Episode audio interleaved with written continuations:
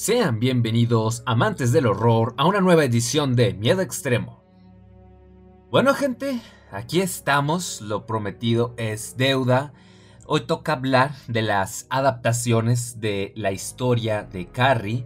En el episodio anterior, en algún momento llegué a mencionar que iba a hablar de estas adaptaciones, que ya las había visto, por temas de, teatro, de mi grupo de teatro porque mi idea es dirigir y adaptar la historia de Carrie a una obra de teatro, este, sin fines de lucro y todo ese pedo, pues a ver si no me demandan luego, a ver si no me meten pedos legales, pero ahí vamos a ver qué chingados pasa en un futuro, gente. Entonces, para ir armando el guion, eh, dije, bueno, vamos a ver todas las adaptaciones y ver qué puedo rescatar. Evidentemente, yo me iba a agarrar sobre todo de la película clásica del 76, me parece que es, para, para dicha adaptación. Pero igual quería ver las otras, a ver si encontraba algo, pues, a rescatar, algo que valiese la pena. Eh, evidentemente sí, también he leído el libro de Carrie. Este, gente saben que yo soy fanático de Stephen King, que es mi autor favorito. Y actualmente tengo 29 libros suyos. Estoy ahí esperando el momento adecuado para, bueno, adecuado y monetario para comprar eh, el número 30. Y no sé cuál va a ser, pero pues que sea especial ese libro número 30. Entonces sí, leí el libro, pero no, no lo repasé tal cual para, para, este episodio. O sea, yo voy a hablar mucho más que nada sobre las adaptaciones. Puede que mencione el libro en unas cuantas cositas, porque igual, igual tengo recuerdos más o menos frescos del libro original, así que pues bueno, puedo, puedo basarme con eso. Pero lo interesante aquí es más que nada las adaptaciones, pues. Qué tan bien lo hicieron, qué tan mal lo hicieron, si fueron más fieles al libro, si, si agregaron cosas nuevas en el buen o en el mal sentido y pues ver, analizar en rasgos generales qué tan buenas o malas películas son ponle que por un lado adaptaciones y ponle que por un lado pues este, películas como tal. en esta ocasión, gente, es la primera comparativa que hago de películas, así que creo que esto va a estar muy interesante. Eh, también voy a poner ahí la esa extraña secuela titulada La Rabia Carrie 2 que yo hasta hace unos pocos años no, no, sabía que existía, o sea, yo no me había enterado que existía una dichosa Carrie 2 y cuando dije, dude, ¿qué, qué, qué pedo? Me metí a investigar y vi que cosas como que o sea, salía la actriz de Snell que salió en la película de los 70s, ya adulta. Este, si mal no recuerdo, en el libro de Carrie decían que, que, que, el esposo, el padre de Carrie había muerto. Me parece que sí. Este, si, me, si, si la memoria me está fallando, una disculpa y pueden corregirme. Y sin embargo, en las películas me parece que dijeron que el tipo se fue porque su pinche mamá Margaret está toda loca, así que... la esposa Margaret está toda loca, así que pues no me sorprende. Y pues por ahí se agarraron de eso y siento que pues esta, esta protagonista, nueva protagonista de Carrie 2 es como que la... Es la medio hermana de, de, de Carrie White, Rachel y todo este pedo. Ahorita vamos a hablar de esa película, gente, porque hay unas cosas que comentar que pese a que no, no le tenía ningún fe al proyecto, se me hacía una idea muy estúpida y muy extraña y un intento demasiado raro, descarado y tardío de intentar sobreexplotar Carrie. Y digo tardío porque la primera película salió en los 70 y esta segunda parte, o pseudo segunda parte, salió en el 99 y dice uno, ¿para qué dudo? O sea, ya se tardaron un chingo, ya choles con eso, pero bueno. Igual sacaron la mentada película, pero Pese a esa negatividad mía, unas cuantas cosas que quiero destacar que me terminaron sorprendiendo y gustando, extrañamente, entonces vale la pena hablar de esa película también. Como son tres películas y básicamente abarcan la misma historia, pues vamos a hablar a rasgos generales de la historia y después vamos a ir hablando mm, sobre qué ofrece cada, cada una de las adaptaciones. Muy bien. Primero que nada, vamos a, a revisar. ¿Está grabando este pedo? Sí, se está grabando. Muy bien, gente. Primero que nada, pues toca hablar un poquito sobre la obra original. Carrie, por Stephen King, publicado en 1974. Este, es bien sabido que este libro fue el que, el que catapultó la carrera del escritor, fue su primer libro publicado. Que por azares del destino, este tipo estuvo a punto de tirarlo a la basura. Que fue su esposa quien encontró las páginas que le había escrito, los capítulos que le había escrito en ese entonces Y lo obligó a continuar. Le dijo, oye cabrón, estás haciendo algo muy bueno. Este, chingale, ándele. Y, ya, ¿no? Y el propio King en, la, en la dedicatoria puso, ¿no? Para Tavi que me, que me metió en esto y me ayudó a salir o me obligó a salir. No me acuerdo, gente, no tengo el libro a la mano, pero algo así era. Me parece que sí. Total que pues si ves las historias, las biografías y relatos y cosas demás de este autor, pues te darás cuenta que, su esposa Tabitha King es una pieza fundamental en el éxito y en la dedicación de, este autor. Así que pues bueno, se le debe a esta señora, que también es escritora, que la historia de Carrie exista, que Carrie viera la luz. Entonces bueno gente, aquí por ejemplo está diciendo también que eh, es uno de los libros más censurados en las escuelas de Estados Unidos y la película incluso estuvo prohibida en Finlandia. esos datillos no me los sabía, es interesante. Yo hace algún momento gente hace un tiempo, no recuerdo qué episodio es, pero en, algún punto dado yo llegué a hablar de la... Este, ¿Cómo se llama este pedo? Del libro Rabia, que también es un libro que fue muy censurado, que King escribió con el seudónimo de Richard Bachman, que ese sí directamente fue el propio autor quien mandó a descontinuar la impresión de esta obra por tiroteos que llegaron a suceder en Estados Unidos y que pues compartían en común estos responsables que tenían el libro o directamente culpaban el libro, diciendo que se habían inspirado en lo que sucedía en dicha historia. Yo hablé de ese caso, yo hablé del libro en general, y a rasgos generales, pues dije que es, un libro bastante bueno, que pero sin embargo, pues ya ven el problema de las armas y los tiroteos escolares que hay en Estados Unidos. Entonces, siempre se sabe, se sabe, y, lo siento si alguien se puede enojar por esto, pero se sabe que cuando hay tiroteos, este, sobre todo por personas jóvenes, siempre buscan a qué culpar. Siempre dicen, ay, es que la culpa es de los videojuegos, la culpa es de esta película, la culpa es de este personaje, la culpa es de, de los padres y, la chingada. Y pues, este, son personas que no están bien de la cabeza de entrada y el problema de, que de la facilidad de, de, tener un arma en Estados Unidos pues provoca este tipo de incidentes. Pero el problema es que el debate va a continuar, ¿no? Entre los que están hartos y quieren que exista una regulación del uso de la aportación de armas y los que se oponen a esto. Entonces es, una, es un tema muy complicado y pues que a mí no me corresponde tratar aquí, o sea, yo no busco polémicas, este, saben que este es mi extremo podcast, aquí es nomás para tirar, para tirar este, barra, para tirar hueva, para pasar un rato agradable hablando o escuchando en el caso de los espectadores, pues eh, este gusto que compartimos por el horror. Mm, ya si acaso ahí a los que me gusta hacer emputar son nomás a los, a los, a los, a los creyentes, pero eso ya es otro tema aparte. Pero sí, no voy a entrar mucho más en el tema, solamente eso, ¿no? Que Carrie... No sabía que Carrie también había, tenido ese tipo de problemas y censura. Aunque pues tampoco es de esperar, considerando pues este mismo tema de, los tiroteos en escuelas. Eh, Rabia pagó el precio bastante con, con ese tema de la censura. Y Carrie, pues bueno, una chica que sufre bullying en la escuela, pues también se podía prestar para cosas bastante malas y sucesos bastante desafortunados. Bueno, aquí estoy con el artículo de Wikipedia, vamos a ver qué dice gente. Ajá, la película sí. La mayor parte del libro está escrita con una escritura epistolar, que en forma de recortes de noticias, cartas, extractos de libros, etc.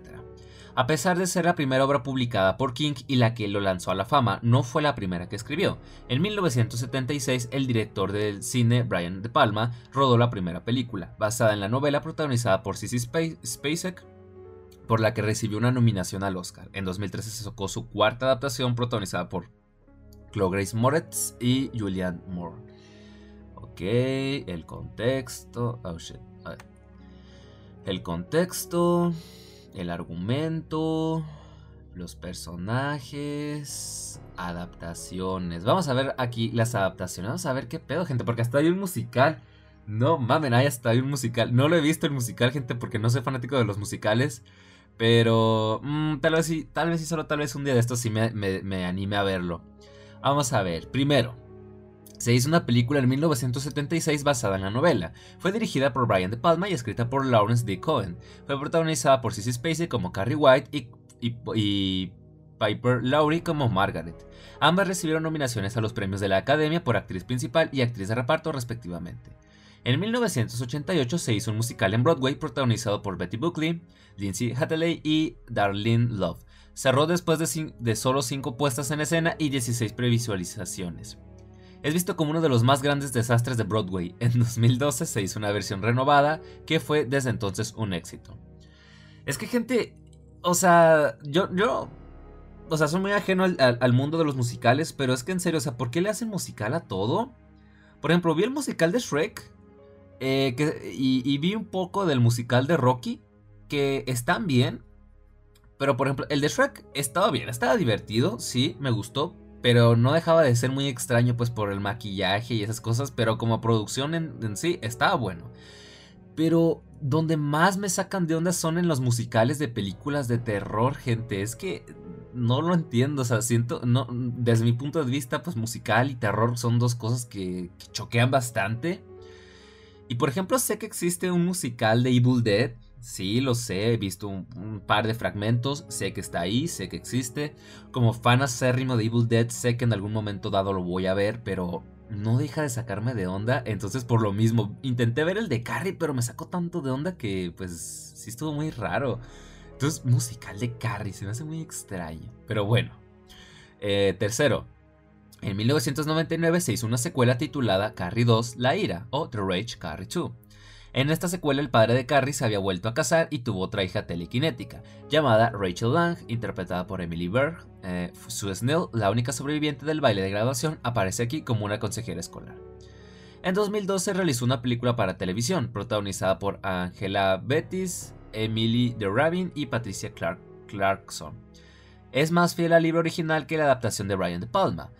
Eh, luego, el dramaturgo Eric Jackson obtuvo el consentimiento de Stephen King para realizar una obra, la cual se estrenó en 2006 con el imitador de mujeres Kate Levy, conocido como Sherry Vine, en el papel principal. En 2013 se estrenó la cuarta adaptación de La Carrie de Stephen King. Está protagonizada por Chloe Grace Moretz como Carrie White y Julianne Moore como su madre Margaret White. La película se estrenó el 18 de octubre de 2013 en Estados Unidos. En diciembre de 2019, Collider informó que se estaba desarrollando una nueva adaptación, una miniserie en FX y MGM Television. ¿Es en serio? Ya basta con Carrie. Ya son un putero de adaptaciones, ya basta. Y finalmente, la obra teatral Superpoder de Mark Egea especula en clave de comedia acerca de las circunstancias que llevaron a Stephen King a escribir Carrie y El Resplandor. Ah, ah cabrón. ¿Esa no me la sabía? Esa no me la sabía, dude. Voy a investigar después de, terminar de grabar el episodio a ver qué pedo con eso. Ah, otra adaptación. Sí había escuchado yo hace tiempo, pero como ya, nunca volvieron a tocar el tema, ahorita en pleno 2022, no he escuchado nada al respecto, pues dije yo, pues ya no, ya valió madres, ya ese proyecto chingó a su madre, ya fue olvidado o archivado. Si resulta que luego sacan fotografías y un tráiler, me voy a quedar con la impresión de, ¿sí se va a hacer esa mamada? Es que Carrie, gente, voy a adelantarme. O sea, la adaptación de los 70 pues ya con eso, creo que pues, estuvo muy bien. La de los Carrie 2, que pues con sus cosillas sí. Eh, está bien. Vamos a profundizar eso más adelante. Y creo que la adaptación del 2002 ya con eso era más que suficiente. ¿Por qué? Porque no estuvo tan mala como yo pensé que iba a ser. Y aparte fue la, es, la, es la adaptación más fiel al libro, como bien dice aquí este artículo. La del 2013 es muy vaga, deja mucho a deber, entonces, si quieren hacer otra adaptación, como que no me llama, no me llama en absoluto, pero bueno, vamos a ver si es que este proyecto sale a la luz, qué pueden ofrecer, porque ya desmenuzar tanto la misma historia se vuelve complicado, o sea, ¿cómo vas a innovar? ¿Cómo vas a llamar la atención del público teniendo tantas adaptaciones y las primeras dos siendo bastante buenas? Entonces, bueno ahí es algo que ellos tendrán que ingeniárselas posteriormente. Es un poquito el tema de Batman, pero el Batman tiene tantas historias que de, dónde agarrarse que pues bueno. Todavía medio, medio cala, pero Carrie es solo un libro y es una historia autoconclusiva, entonces eh, lo vuelve más complicado, pero ya veremos cómo le hacen estos cabrones. Vamos a ver el contexto.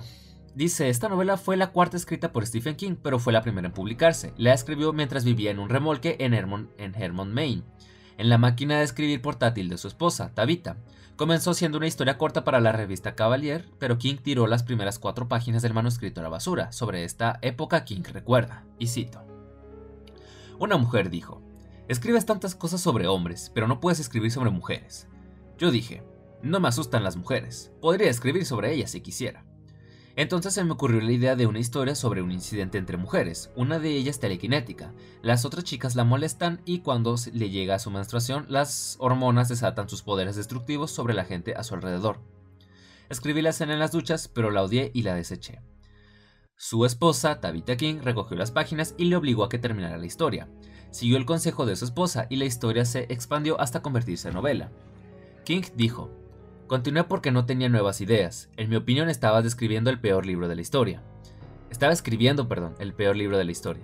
Según los comentarios de la película de 1976, el personaje de Carrie White está basado en dos chicas que eran maltratadas en la escuela en la que él iba una de las cuales tenía una madre sumamente religiosa.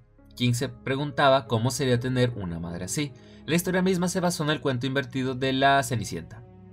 La otra joven fue eh, a la escuela con King cuando vivía en Durham, Maine. King recuerda en una entrevista con Charles Grant para la revista Twilight Zone en abril del 81. Ella era una chica muy particular que provenía de una familia muy peculiar. Su madre no era una fanática religiosa como la madre de Carrie, era una fanática del juego. La chica tenía solo un cambio de ropa para todo el año escolar, y todos los otros niños se burlaban de ella. Recuerdo muy bien un día que vino a la escuela con un nuevo traje que había comprado ella misma. Había cambiado falda negra y su blusa blanca por una blusa colorida, y una falda a la moda, y todos empezaron a burlarse más de ella, porque nadie quería verla con otro estilo. King le dijo a su biógrafo George Beham que la chica se casó con un hombre tan extraño como ella, tuvieron hijos y al final se suicidó. Holy shit, man, esto está... Creo, sí, me voy acordando que esto me parece que lo menciono justo en el libro de Mientras escribo.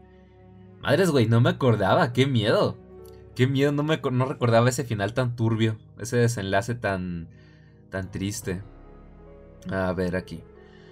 Los poderes telequinéticos de Carrie fueron el resultado de una temprana investigación de King sobre el tema. King, además, estuvo un corto tiempo trabajando como profesor de inglés en la Academia Hampden un trabajo que posteriormente dejó después de recibir el pago por la publicación de Carrie. Se cree que se inspiró en su época como profesor para escribir el libro. En el momento de la publicación, King trabajaba como profesor en la Academia Hamden y apenas ganaba 6.400 dólares al año. Para reducir sus gastos, tuvo que cortar el contrato que tenía con la compañía de teléfonos. Por eso, cuando King recibió la respuesta de que el libro había sido seleccionado para su publicación, su teléfono estaba fuera de servicio. El editor de Doubleday, eh, William Thompson, quien se convertiría en amigo íntimo de King, le envió un telegrama que decía: Carrie oficialmente un libro Doubleday, avance de 2500. Felicitaciones, chico. El futuro está adelante. Bill. New American Library compró los derechos para la publicación del libro en versión rústica por 400 mil dólares, que, según el contrato de King con Doubleday, debían ser repartidos entre ellos. King recuerda, Carrie fue escrita después de El bebé de Rosemary, pero antes de El exorcista, quien realmente abrió el campo de este tipo de libro. Yo no esperaba mucho de Carrie, pensaba. ¿Quién querría leer un libro sobre una pobre chica con problemas menstruales? No podía creer que yo lo había escrito. El libro está dedicado a su esposa Tabitha. Ok, aquí está. Y dice así, esto es para Tabi, que me metió en esto y me ayudó a salir. Ok, no estaba tan, tan equivocado. Carrie se publicó en Estados Unidos el 5 de abril del 74 con una primera tirada de 30.000 ejemplares por un precio de 5,95 dólares. La versión de tapa dura vendió cerca de 13.000 ejemplares, mientras que la rústica, publicada un año más tarde, vendió más de un millón de copias en su primer año. Eh, la película de Brian De Palma se estrenó 10 semanas después de que el segundo libro de King, El misterio de Salem Slot, fuese publicado en este mismo año. Ok, gente, este está muy interesante todo, todo, el tema de cómo Carrie logró ver la luz y cómo fue escrita la historia. Todo lo que es la, vida, la biografía de, Stephen King es muy interesante de por sí. Y yo tengo una teoría, gente, y si se llega a cumplir de mí se acuerdan, eh, han sacado tantas adaptaciones de Stephen King, tantas películas, tantas series, y ahorita están en una época en la que están readaptando historias. O sea, con eso de que según están planeando readaptar Carrie otra vez, uno dice, ya, dude. Ya va a llegar un punto en el que ya no van a saber qué adaptar. Y estoy seguro que va a llegar un punto, va a llegar un momento en el que van a querer hacer una película biográfica del autor. De mí se acuerdan, gente. Van a hacer una película biográfica de Stephen King en algún momento dado Y, y la verdad es que yo sí, yo sí la iría a ver, obviamente. Y sería muy interesante porque e, el tipo tiene tantas cosas desde su niñez muy interesantes que sí sería interesante de ver una película biográfica para un fanático del autor. Sería muy interesante. Eh, sé que hace unos años sacaron una película de Tolkien. No sé si es biográfica. Se supone que era biográfica, pero luego. Este. No vi la película, no la he visto. Pero pues por ahí me escuché cosas sobre que. Medio que metían cosas medio raras de fantasía y demás. Entonces no estoy tan seguro. Pero pongamos que es una película biográfica. Hasta cierto punto, tal vez. Entonces, pues sí, yo no descarto una película biográfica de Stephen King en un futuro. En un par de años, en un par de décadas, pero la van a hacer. Hollywood es muy descarado, son una una bola de sanguijuelas en ciertas ocasiones y estoy seguro que a Stephen King y su trabajo lo van a seguir sobreexplotando durante muchos años más. Vamos a ver qué nos deparará el futuro, pero de a mí se acuerdan si llega el día en que anuncian una película biográfica del autor.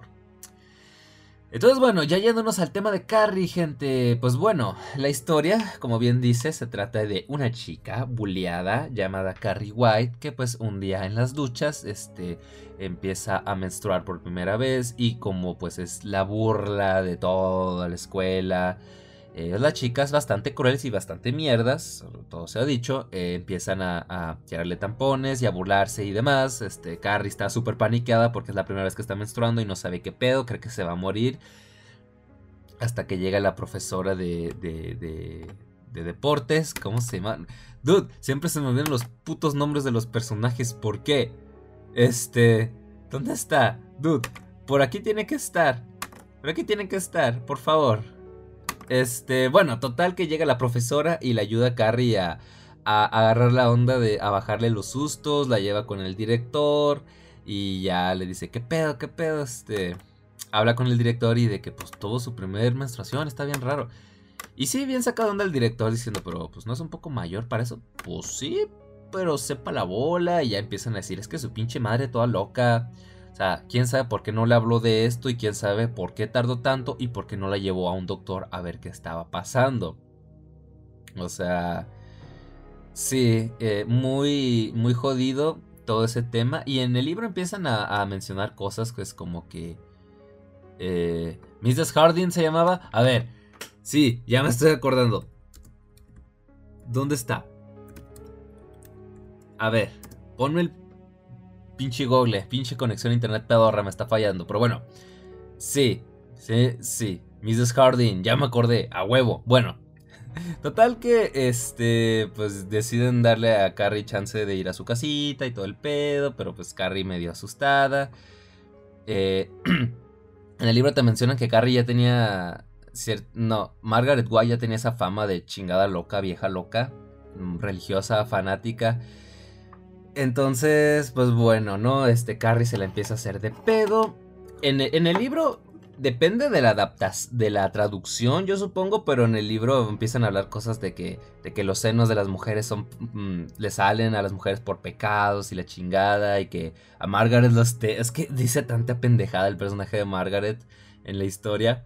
Dice que ella los tenía y los llamaba bultos cochinos. Por eso digo que depende de la, de la traducción, pero en, acá en la versión del libro que yo tengo, pues así lo, tradujeron como bultos cochinos.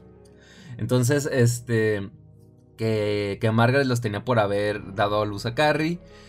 Y, y, la chingada, ¿no? Entonces eh, hay una confrontación ahí. Carrie ya desde el principio ya nota que hay algo medio extraño, como que tal vez dice, ah, tal vez si tengo poderes o algo así. Y pues a lo largo de la historia van investigando sobre el tema de la telequinesis y demás. Este. Eh, tiene este, esta confrontación con su madre. Hay pleitos. El, libro profundiza mucho en la relación abusiva que Margaret no, no estaba bien de la cabeza. Cómo encerraba a Carrie por horas en un pinche cuarto, disque a rezar y la madre. Y la tenía ahí jodidísima, pese a, incluso, aunque estuviese mm, súper desesperada por ir al baño, le valía madre a la señora y ella tenía tras, este, tras leer el libro un par de veces y haber visto todas las adaptaciones, yo siento desde mi punto de vista, tal vez estoy hablando desde, desde los ojos de una persona que llegó a sufrir algo de bullying en la primaria y en la secundaria y también fui muy inseguro en la preparatoria, tuve mis problemas ahí, tuve mis complejos, mis inseguridades con mi físico por ciertas compañeras ahí que, eh, eh, guiño, guiño. El punto es que sí, yo también tuve esos problemas, llegué a ser introvertido, un poquito de bullying, la chingada. Entonces yo sí cierto, sí, llego a empatizar con Carrie White por este, este desmadre que se, que, se arma. O sea, pone que tal vez la chica estaba medio rarita, pero no era del todo su culpa. O sea, Margaret la tuvo jodidísima desde, desde pequeña. También las compañeras, toda la escuela eran super ojetes con ella. Entonces, sí, todo eso le terminó afectando hasta cierto punto. Igual no es que, bueno, tenemos esta imagen, esta creencia falsa de que en las, en las películas, por las adaptaciones, de que Carrie en realidad era una chica guapa, medio guapa, medio guapilla, no, no, no, no una modelo, pero medio guapilla y que tenía lo suyo, este, eh, ya una vez arreglada y soltándose más, pero el libro, el libro te dice que no, que en realidad no, no, era, no era bonita y tenía algo de sobrepeso. Entonces, quién sabe, quién sabe. Eso también pudo ser culpa de, de, Margaret, porque hay una parte en el libro donde se menciona, pues, que cuando Carrie estaba chiquita, o sea, con esto de los testimonios y la documentación después del, incidente, de la escuela y de toda la pinche ciudad, pues, hay un testigo de una señora, de una mujer, que le dice, no, pues, este, yo vi una vez, conversé con Carrie White cuando era niña, era muy hermosa, yo no sé qué carajos le hizo Margaret. Así que, pues, podemos poner que hasta cierto punto también la culpa es de Margaret. O sea, la hizo mierda a Carrie, física y, emocionalmente. Y eso pues terminó por hacerla blanco fácil de burlas de sus compañeras de colegio. Pero es que se pasaban de, de ojetes, dude. Hasta con escribiendo cosas como Carrie White come mierda. Y es como, dude, ¿por qué tienen que ser tan ojetes? Pero bueno. Sí, yo siento empatía por Carrie para mí cada vez que veo o leo la historia, los verdaderos villanos son todos los putos estudiantes, bueno, casi todos. perdón, casi todos los estudiantes y, y, Margaret White, sobre todo esta última. Ella es la, la gran villana y la responsable de que todo este cagadero haya sucedido. Carrie no la veo tanto como una villana, pese a que la gente, dentro del contexto de la historia, de la ficción, dice, no, sí, ella es la pinche loca, mala y mató a todos y la chingada. Yo, yo siempre he visto a Carrie como la víctima. He visto a Carrie como una simple víctima que dada, fue presionada por todo este desmadre, estas circunstancias y terminó explotando. Y pues, como dije, como una persona que pues también llegó a sufrir algo de bullying, pues puedo entender ese sentimiento perfectamente. Cuando uno explota se pone cabrón y es cuando la gente inmediatamente, o sea, primero no hace nada y después cuando explotas ya te dicen, ay, no, es que tú traes, un pedo acá, ¿no? O sea, te tachan del malo, de que tú tienes la culpa. Y es una mierda, gente, pero ni modo, así suele ser y pues X, ya es una etapa que ya, ya quedó muy atrás en mi vida. Pero que sin embargo, la historia de Carrie sí me hace recordar un poquito en eso. y por cierto que Carrie me, hizo tenerle miedo a, los, a, los, a las fiestas y a los bailes de graduación. Ya me dio, ya me culo, la neta. Yo, gente, estoy, estoy a un mes de... Un mes o un año. Un poco más de un año de graduarme si todo sale bien, si no me apendejo y termino reprobando alguna materia. En un año, poquito más, yo me titulo. Entonces, pues sí, ahorita están hablando de este desmadre de que sí, que la fiesta de graduación y la madre. Y digo yo, ok, sí, voy a ir, o sea, es un momento especial, aunque no soy fanático de las fiestas, pero voy a procurar estar cerca de las salidas por cualquier cosa, ¿no? No vaya a ser que ahí la, la, alguna de las chicas calladitas del salón de pronto nos quiera matar a la chingada a todos o algo por el estilo. ahí nomás para estar precavidos.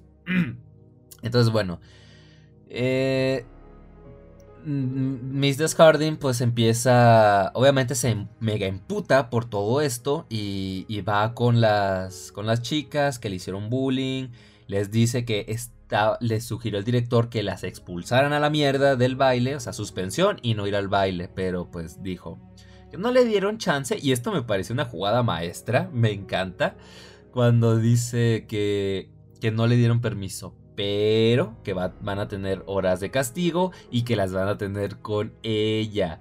Y el castigo por no asistir a estas horas es suspensión y no, no ir al baile. Me parece tan cabrón y me encanta y es un cague de risa para mí.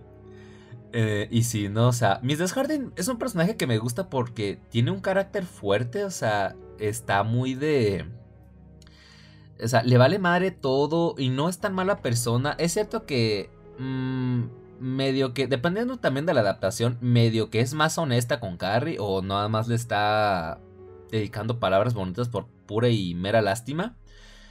Pero no era tan mala persona. No era tan mala persona y pues dentro de lo que cabe le quería hacer el, echar el paro a Carrie, ¿no? O sea, porque sí fue un comportamiento bastante jodido y bastante asqueroso. No, no asqueroso. De...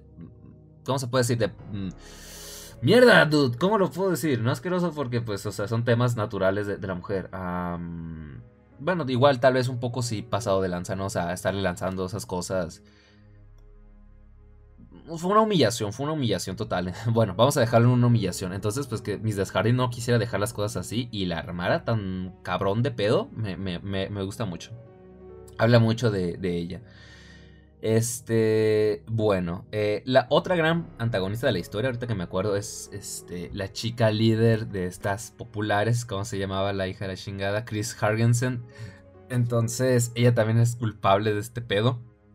Eh, porque pues se, encabrona. Llega un punto en el que dicen, no, ya me vale madre, ya no quiero hacer este, este pinche castigo que es denigrante y la madre. Y que va a Mrs. Harding y que le mete santo madrazo en... santa cachetada y es como de no puedes hacernos esto y voy a llamar a mi papá que es abogado y la madre y sí este hay una escena donde ahí va el abogado a armarla de pedo que no, no lo incluyeron en la, en la película de los 70 pero sí la incluyeron en la del 2002 y me parece que en la del 2013 también. Este, si mal no recuerdo. Donde va el abogado y la arma de pedo. Me gusta más la versión del 2002, cómo adaptan esa parte. Y pese a que el, ya ven cómo son los abogados a ratos. Pero aún así el director se la, le, logró darle la vuelta a este pedo y logró sacar de, las, de sus casillas a este abogado. Así que pues muy bien ahí. Este, entonces pues Chris se queda sin se queda sin sin sin baile, ¿no? Chingo a su madre. En este lapso, pues Carrie va investigando sobre el tema de la telequinesis y empieza a practicar un poco. Algo que me gusta es que no es, un, poder acá tan exagerado al principio, ¿no? Ya cuando se encabrona y todo, pues sí, pero, o sea, va practicando, se toma el tiempo para ir calándole, se va cansando, o sea, y va de a poco a poquito. Y eso es un pedo muy cabrón que tengo con la versión de, del 2013, pero bueno, eso va a ser posteriormente, ¿verdad? Entonces, eh, pues bueno, ya su Snell como que empieza a reflexionar con todo este cagadero dice, mm, mm, pues tal vez me pase de lancha. Y ya, ¿no? O sea, como que quiere, a su, le dice a su novio Tommy Ross, oye, güey, este, yo no voy a ir al baile y todo, me siento mal por Carrie, si nos pasamos de lanza, la neta. Este, invítala al baile por mí, por favor. Invítala al baile por mí. Invítala al baile. O sea, ve al baile con ella. O sea, es mi forma de pedir disculpas y la madre, ¿no? Entonces, pues Tommy medio sacado de onda, pues dice, pues bueno. Y, y medio a su pesar va y em, intenta convencerla. Carrie es tan insegura, la pobre, que dice, no, es otra broma para burlarse de mí, le chinga. Que sus razones no le faltaban, porque sí, o sea, era bien sabido que, Tommy y, Sue eran, eran pareja, entonces que llegara de pronto Tommy siendo el novio de una de las chicas que le hizo esta broma pasada de lanza, era evidente que ella no, no iba a estar como que muy a gusto, ¿verdad? Con esto. Pero pues pese a todo y usando la presión ahí, Tommy logra hacer que Carrie acepte.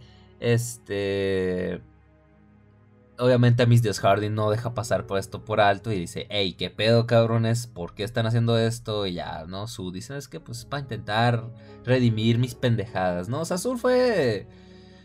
Esa personaje que extrañamente me cae bien. Sí me cae, me termina simpatizando bastante.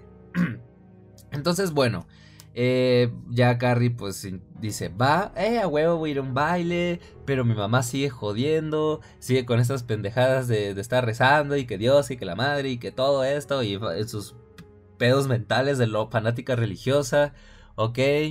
Hasta que, pues bueno, intenta convencer con ella, pero pinche Margaret se pone de sus moños, hay una pinche discusión, Carrie se encabrona y pues ya muestra sus poderes y le dice, ya, no, me tienes hasta la madre voy a ir a ese puto baile y te jodes.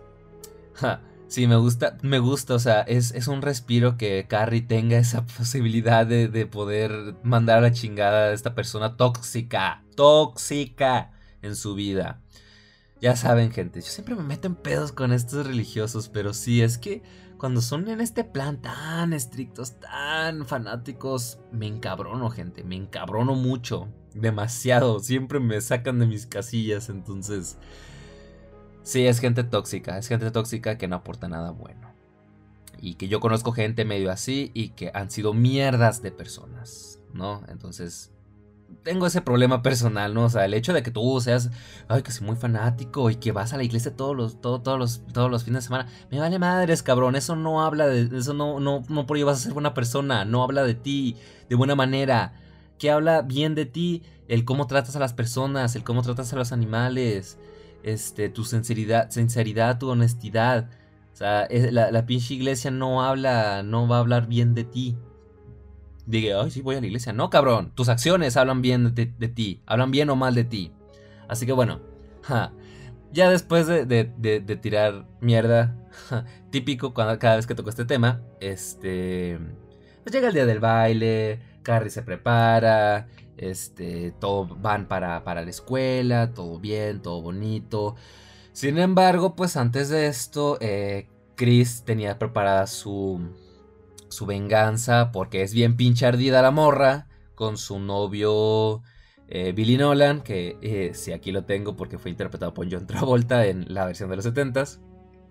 Entonces, este, pues van a una especie de granja, llenan cubetas con sangre de cerdo y las ponen encima donde van a coronar al rey y la reina, preparar toda una venganza para que eh, Carrie se hace como reina y pues poder bañarla con esa sangre de cerdo, ¿no? Todo el tema de la alusión con la menstruación y demás. Entonces, eh, muy cabrón, o sea, es una, es una idea demasiado sádica y demasiado culera, la verdad. Y toda la secuencia del baile se ve bonito. Bueno, eso ya más en las películas, pero está todo bonito. Este, le hablan a Carrie. Eh, Tommy habla más con ella. o sea, y todo, todo este lapso de tiempo, pues eh, dentro de la historia te lo van sumando con los reportes, con entrevistas de supervivientes y cosas. Y, hace, hace efecto en que sientas mucho más empatía y lástima por Carrie. Porque si este suceso no hubiese ocurrido, pues ok, tal vez hubiese sido bulliada el resto de su vida, excepto esa noche, pero al menos no hubiese acabado en tragedia, ¿verdad? Pinche Chris, te mamaste. pero bueno, eh, bueno, los terminan coronando por truquillos ahí que se arman. A, a, a ¿Cómo se llama este güey? A Tommy y a Carrie. Todo parece bonito, pero terminan siendo bañados en sangre. Eh, la cubeta, si no recuerdo, le termina cayendo en la cabeza al pobre Tommy. Y el vato empieza como. O sea, fue un chingazo feo que, que le terminó costando la vida. Y. Y a Carrie se encabrona y pues termina masacrando a todos a la mierda, ¿no? El, quemando la pinche institución, pero no se queda ahí, sino que destruye todo el puto pueblo a la chingada, bien harta de todos, con pensamientos ultra destructivos de que todos iban a pagar y la madre, este, termina llegando a su casa, este, algo que, que las adaptaciones intentaron hacer que no me gustó tanto es que intentaron poner a Carrie medio como asustada, con su madre todavía muy dependiente de ella, de que madre, es que pasó esto y la, y la chinga en, el libro no, en el libro ella, ella iba directamente a matar a Margaret y eso me gusta más. O sea, ambas sabían que iba a pasar. Mm, Carrie iba dispuesta a matar a, a su madre y Margaret estaba dispuesta con sus delirios de que el diablo y la madre dispuesta a matar a su propia hija, ¿no? Ya sabían a lo que iban. Ah, lo que sí es que la muerte en el, en, el, libro es un poco sencilla. O sea, Carrie usa sus poderes para frenar el corazón de su madre, Mientras que la película de los 70 se ingenió algo mucho más, más creativo, honestamente, y mucho más chingón y memorable visualmente hablando, pero bueno. Total que la madre termina apuñalando a Carrie. Este, bueno, tal vez en el libro también se puso medio dependiente, pero igual quería matarla. O sea, hasta donde yo me acuerdo. Hasta donde yo me acuerdo. Entonces, eh, ¿qué más pasa, gente? ¿Qué más pasa? Eh, se, encabronan, termina cuchillando a Carrie, esta pues mata a su madre, después se va, termina haciendo mierda el carro en donde estaba Chris, Eh, muchos más muertos directamente por culpa de Carrie, todo un cagadero, todo el pueblo un desastre. Eh, Carrie termina muriendo, ¿no? O sea, un poco por la herida del cuchillo y se especula que también un poco por, el esfuerzo excesivo, ¿no? De sus habilidades. Por lo que termina muriendo. Eh, la termina encontrando. Por un momento Su ve y siente todo lo que Carrie llegó a vivir en su vida. Su vida bastante triste. Y pues bueno, así termina todo. Este, Carrie termina siendo enterrada. Eh, obviamente el desmadre que se armó estuvo súper cabrón.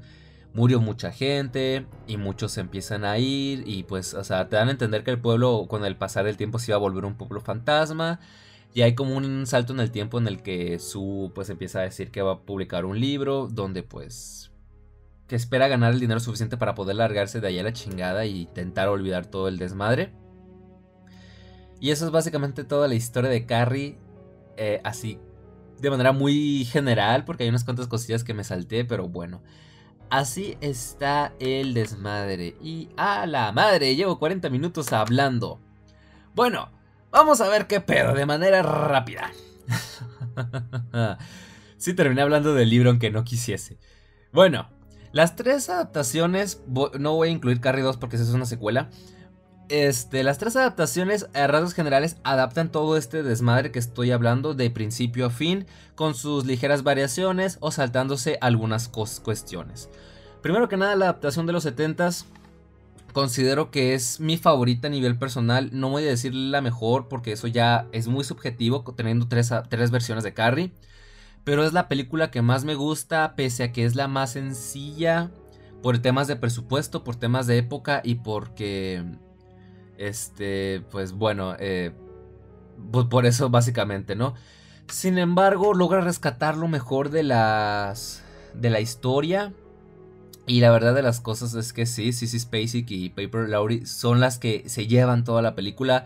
La Carrie White de, esta película me gusta mucho. Este, es cierto que está demasiado delgada. O sea, todas las tres, las tres Carries están delgadillas. O sea, no cumple con, con, con la descripción del libro. Vamos a irnos en temas de físico. Por ejemplo, esta Carrie me gusta porque tiene una cara, o sea, sin ser una actriz ultra guapa, tiene algo en la cara que hace que, que dé un poquito de miedo. No sé si es un poquito la forma de su cara, un poquito los ojos. Y el tema de que siempre está como medio despeinada, tapándose el rostro, le ayuda a darle ese aspecto de chica tímida, insegura y que se da un poco y que es un poco creepy. El tema de los ojos, gente, le ayuda un chingo, sobre todo en la escena del baile. Hablando del tema del baile, me gusta mucho la parte del baile en la película, porque toda la secuencia está muy bonita, está muy tranquila, o sea, me, me transmitió lo mismo que sentí cuando leí la parte, esa parte del libro entonces todo era muy bonito y es deprimente, o sea, es triste porque cada vez que ves la película o lees esa parte del libro, una parte de ti sientes, se siente triste porque sabe cómo va a terminar y desearía que no fuese así, que de alguna manera las cosas eh, se alteraran para que no, no, no, sucediera ese desenlace. Entonces me gusta que la Carrie de Ceci Spacek sea muy muy expresiva y muy carismática en ese sentido, porque te da tanta lástima cómo sufre, cómo llora y todo. Y la parte del baile todo se ve con madre, se ve genial. El baile con, con Tommy, pese a que eh, la cámara está girando sobre ellos y siempre como que medio me marea, me sigue gustando mucho, o sea, todo está tan bien armado y construido para que la escena de donde le cae el balde de, de sangre sea terrible, sea what the fuck. Este y cuando las luces empiezan a apagar, esa pinche mirada que, tiene esta, esta, actriz en esa escena, con, todas con las luces apagadas y luego con las luces rojas encendiéndose, y ella llena de sangre. Holy shit, man, da tanto miedo esa Carrie. Este, yo, yo, yo la viera a alguien así en la calle, me cago encima y digo, no mames, empiezo a rezarle a Diosito por, por mi alma porque sé que me va a cargar la chingada. Entonces, Sissy Spacek me encanta como Carrie me encanta y a nivel personal diría que es mi favorita. Sin, em, sin embargo, yo pensaba, gente, que no ninguna otra Carrie le iba a hacer, le iba a dar pelea, pero me topé con una gran sorpresa. Pero eso vamos a hablarlo ahorita más adelantito. Entonces me encanta esta, esta versión de Carrie, cómo pasa de la versión vulnerable a la versión feliz y a la versión creepy. Me encanta. Y la Margaret White, aquí no tengo duda, es la mejor Margaret White desde mi punto de vista de todas las adaptaciones de Carrie. Es la que más cara de loca tiene, la que más te crees que es una mentada fanática religiosa, que está loca, que empieza con sus pinches delirios eh, de religiosos. Es la Margaret White que más me convence y es la que más me, me llega a, inquietar, porque también tiene, tiene una cara de loca esta señora y eso ayuda mucho. El tema de la muerte, gente, hablaba de que en, rasgos generales la es una adaptación muy fiel, sin embargo en el final ya empiezan a tomar ciertas libertades y una de ellas es la muerte de Margaret que, pues bueno, cuando acuchilla a Carrie y esta cae por las escaleras, por eso digo que, esta Margaret me encanta porque tiene una cara de loca también, o sea, pasa de esta fanática súper loca y jodida y eh, de pronto tiene esta pinche expresión de loca que a ratos da hasta más miedo que la propia Carrie. Este termina siendo crucificada, ¿no? Carrie usa sus poderes para lanzarle unos cuchillos y termina crucificando a su propia madre, ¿no? O sea, la escena está muy cabrona y me encanta y me gusta más esa muerte que la del libro. Entonces, puntazos por eso. Este, ya después eh, Carrie pues empieza, sus poderes como que empiezan a, a, dominarla y empieza a destruir toda la casa y la chingada, ¿no? Este...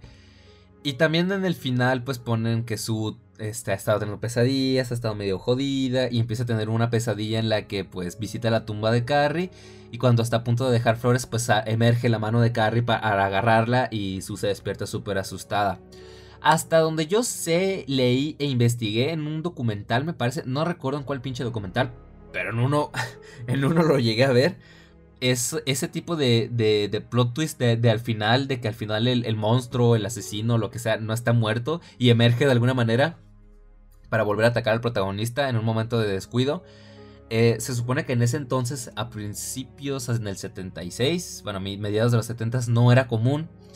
No era común y, y, que sí, o sea, creo que al propio Stephen King sí le metió, sí le sacó un pedo por eso. Ya después se volvió un cliché, se volvió un cliché, sobre todo en el cine slasher, pero pues para hacer los 70s dicen que era bastante novedoso y bastante cabrón, así que puntos por eso también. sí, y con la descripción de Carrie White en el infierno. Chale, ni muriendo en paz dejaban a la, a la pobre Carrie. Bueno, eh, es muy, muy resumida porque se omite toda la parte de que si la documentación, que si las entrevistas, o sea, busca hacer una historia mucho más lineal. Porque pese a que a mí me gusta mucho cómo la historia va variando en el libro, puedo entender que en formato cine, en formato cinematográfico, eso no era muy viable. O si lo era, pues podía llegar a confundir a los espectadores o medio enfadarlos, ¿no? Entonces es una historia más lineal que se centra únicamente en Carrie. Y eso pues está bien. El resto de los protagonistas... por ejemplo, la Sue Snell de esta versión me gusta mucho. Me gusta bastante. La Chris, este...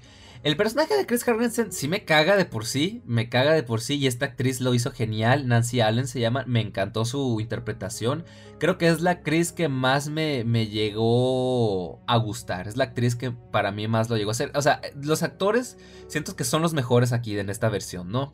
Este. Incluso los secundarios. John Travolta que no hizo demasiado. Billy Nolan, esta versión no, tiene mucho que hacer porque en el libro se deja implícito que poco a poco el, vato se empieza a, poner peor de la cabeza, estar más jodido y eso hace que, que pues empiece a, digamos, a tener más control sobre, sobre Chris y demás. Pero aquí en la película no tanto, no, no exploraron tanto esa parte. Ya en posteriores adaptaciones sí, pero aquí no tanto. Sin embargo, eh, Tommy Ross también me pareció como que. Sí, sí, sí, te creo que el vato sea el, super tipo guapo y popular de, esa escuela. Ponle que te la creo, pero sí se me hace como que muy extraño porque lo veo a él y a John Travolta y digo, esos cabrones no son de secundaria, bueno, de prepa, creo que de preparatoria, no son de preparatoria, o sea, este, ya se ven que tienen más de veintipicos, o sea, a las actrices todavía se les puede ocultar, Ceci Spacek creo que ya estaba cerca de sus 30, no estoy muy seguro. Pero aún así se pudo medio ocultar. Pero John Travolta y, eh, y este otro que interpretó a Tommy Ross, William Cott, sí se notaba que ya estaban medio viejillos. Estaban medio rucos para disque interpretar estudiantes, pero eh, aún así me, creo sus personajes. Bueno, John Travolta... Mm, no, creo que no. Creo que John Travolta, o sea, me gustó su interpretación, pero creo que hubo mejores versiones de Billy Nolan en las posteriores adaptaciones. Los profesores, Mrs. Harding también fue mi versión favorita en esta película de los 70s. Se omitieron ciertas partes como la lluvia de, rocas en la casa de Carrie, que hasta donde yo sé sí filmaron la escena, pero los efectos hacían que se viera tan, tan zarra que parecía una lluvia común y corriente y pues decidieron cortar la escena.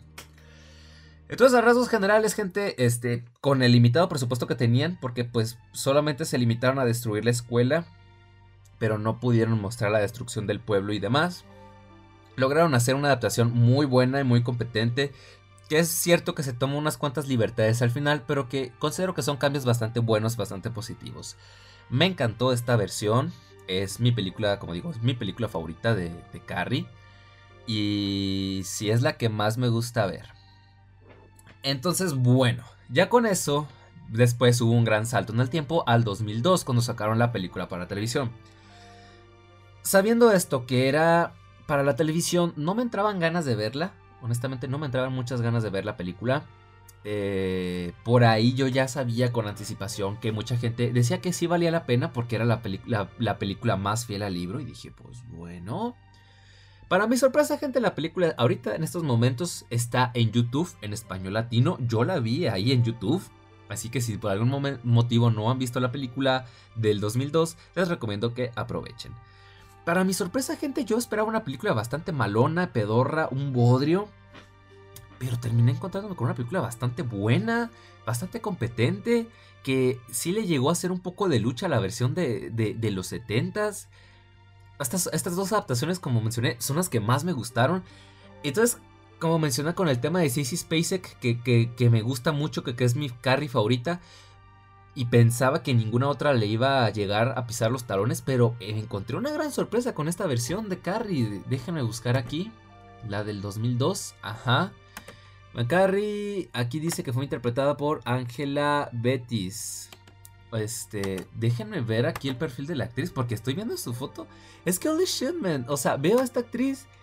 Tiene algo, tiene un no sé qué que, que, que, que mete miedo. Tiene algo en su mirada que hace que, que, dé mal rollo la tipa. Entonces, eso le ayuda mucho. Porque de las tres carries es la menos atractiva de, de, de, todas. Es la menos atractiva. Y tiene algo en su mirada. Es la que más tiene esa imagen que si te crees que es una chica que sufre de bullying, una rechazada social.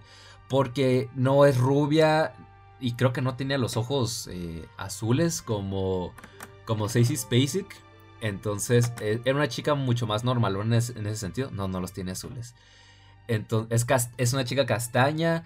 Y en la película eh, dejan que tenga el pelo súper despeinado, que se vea descuidado, tiene ojeras, tiene una mirada muy extraña, tiene el rostro muy delgado, o sea que medio que parece desnutrida, y eso ayuda a que dé un aspecto creepy, o sea, esta Carrie también mete miedo, y es la, como digo, es la versión que...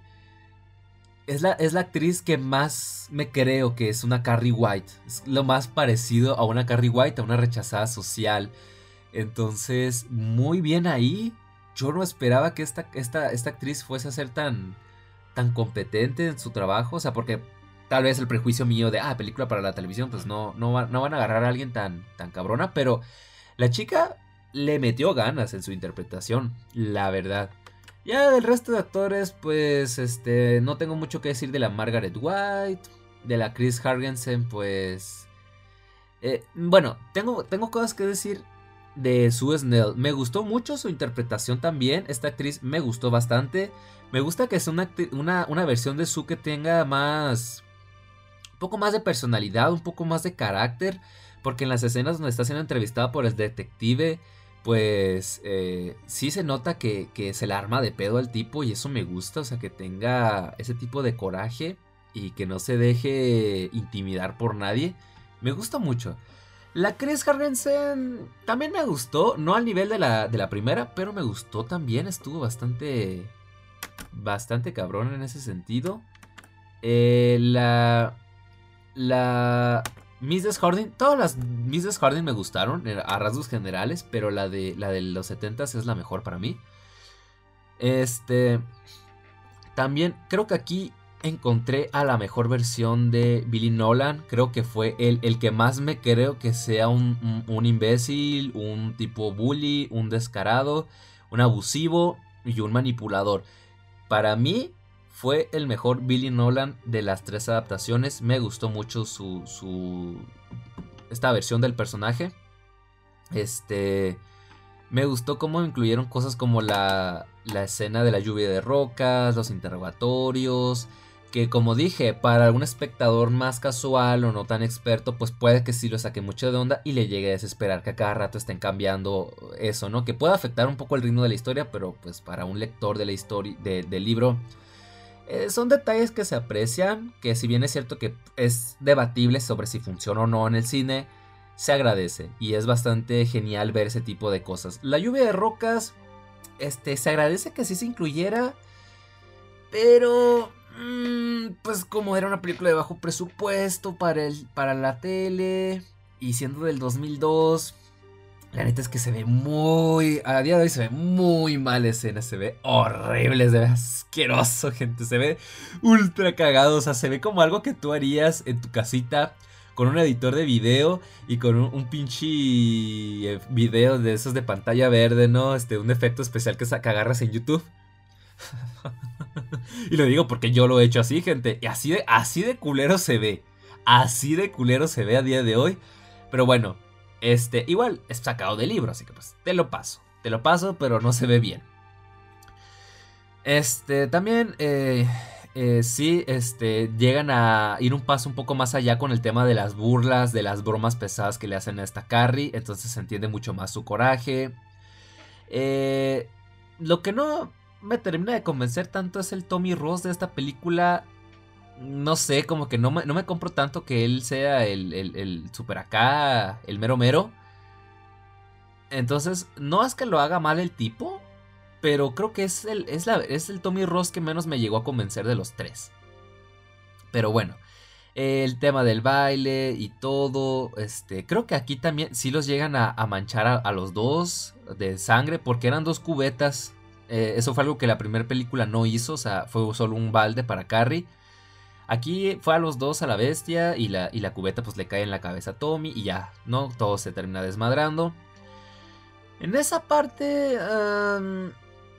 o sea, está muy extraño porque siento que la chica Angela Betis se destacó mucho más como la Carrie insegura y tímida y buleada. Se, destacó mucho más en esa faceta que cuando es la, la, Carrie loca que mata a todos.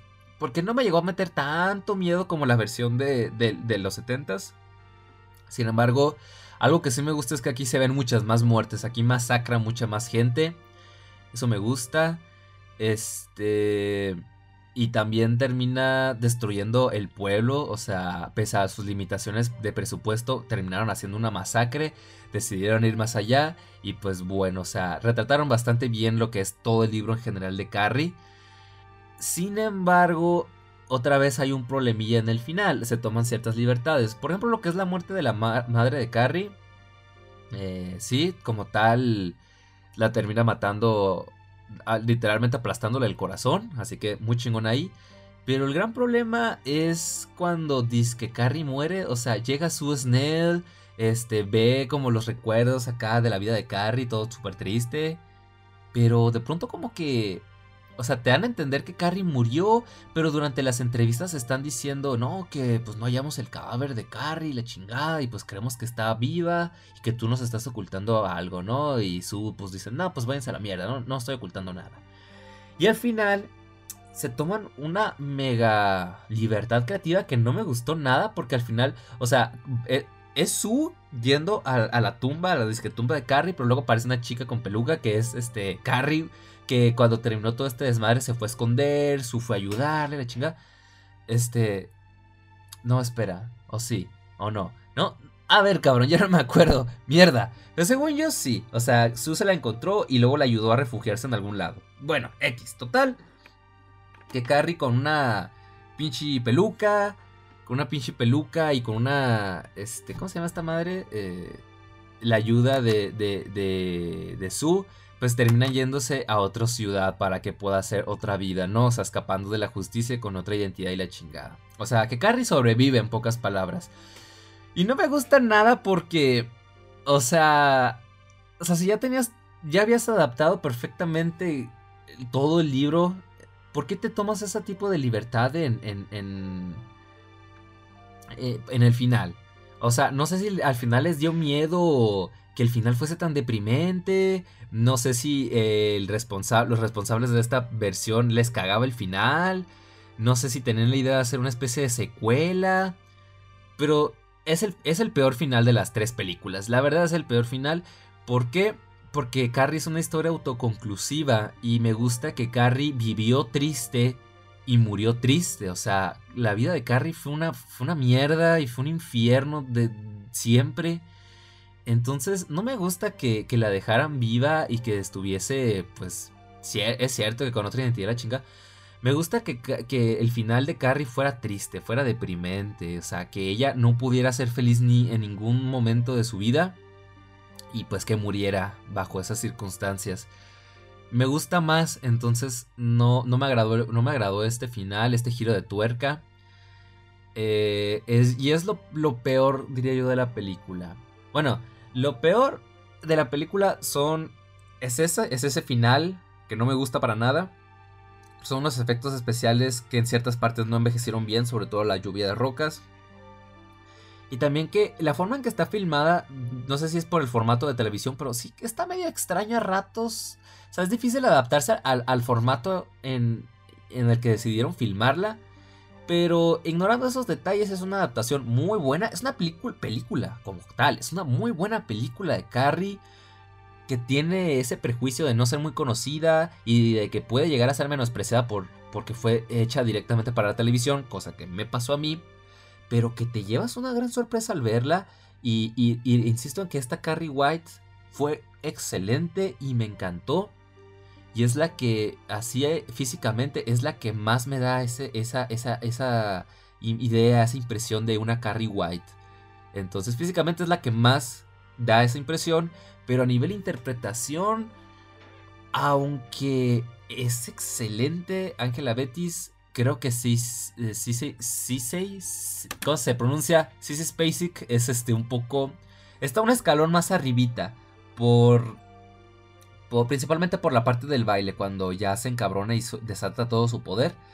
Siento que es este, ese, esa parte donde sí, sí da chingo de miedo que le faltó a esta segunda Carrie. Entonces, por eso es que sí, sí está un poquito más arriba, pero... Pero la verdad es que Angela Betis dio batalla, dio batalla y su versión de Carrie me fascinó también. Ahora en cambio, gente... Ah, mm, la versión del 2013. Oh, mierda, gente. La versión del 2013. No, no, no, no. Yo había escuchado malos comentarios de esta versión, pero nunca la había visto. Y cuando ya ahorita que la vi, pues sí es como de que... Ah, no me gusta nada. No me gusta nada. Tengo serios problemas con esta pinche adaptación. Este... Severos problemas con la adaptación. Aquí estoy viendo qué pedo con, el cast.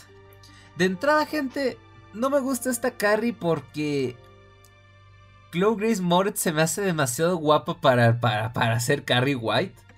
A ver, voy a meterme aquí a su perfil de, de, de, Google, de Wikipedia o lo que sea. Sí. ¿Cuántos años tiene ahorita la actriz? Tiene 26. Ah, cabrón. ¿Tiene 26 años? Está demasiado joven todavía.